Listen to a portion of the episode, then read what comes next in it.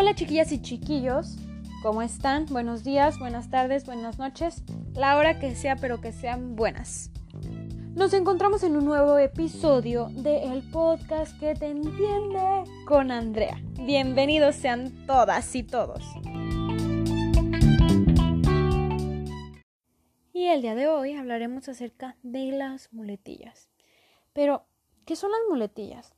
Las muletillas son expresiones más o menos estereotipadas que se utilizan de manera automática al hablar para, lograr determinados fines que no suelen ser conscientes. Eh, controlar el turno de la palabra dominando el uso del habla. De seguro alguna vez en tu vida has escuchado a una persona con que tiene muletillas o incluso tú tienes muletillas. Las muletillas son algo muy normal, pero a la vez pueden causarte muchos conflictos. Entonces, las muletillas son algo así como, mm, eh, ¿sabes? O sea, o sea, o sea, y que las repitas varias, varias, varias veces en una conversación. Tenemos cuatro razones para incorporar muletillas. La primera, hablarás de manera más natural pueden invertir el efecto negativo de tu acento al momento de hablar otro idioma, ya que gracias a ellas demostrarás que dominas ciertos mecanismos lingüísticos.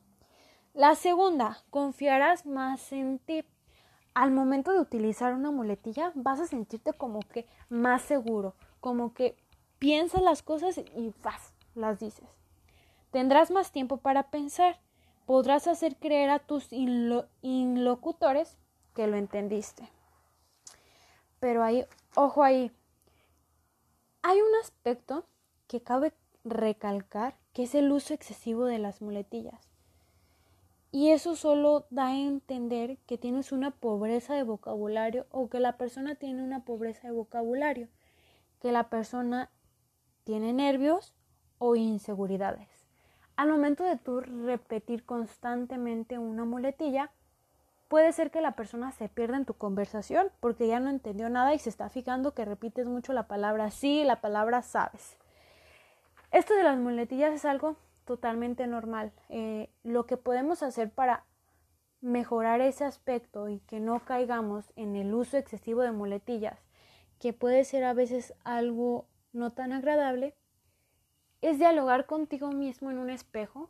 Eso me ha servido a mí y es como contar las palabras que yo estoy utilizando de muletillas y ver ahí decir, ojo ahí, estoy fallando aquí, estoy diciendo mucho esta palabra y volver a repetirlo para que esa palabra ya no vuelva a salir más y utilizarla moderadamente.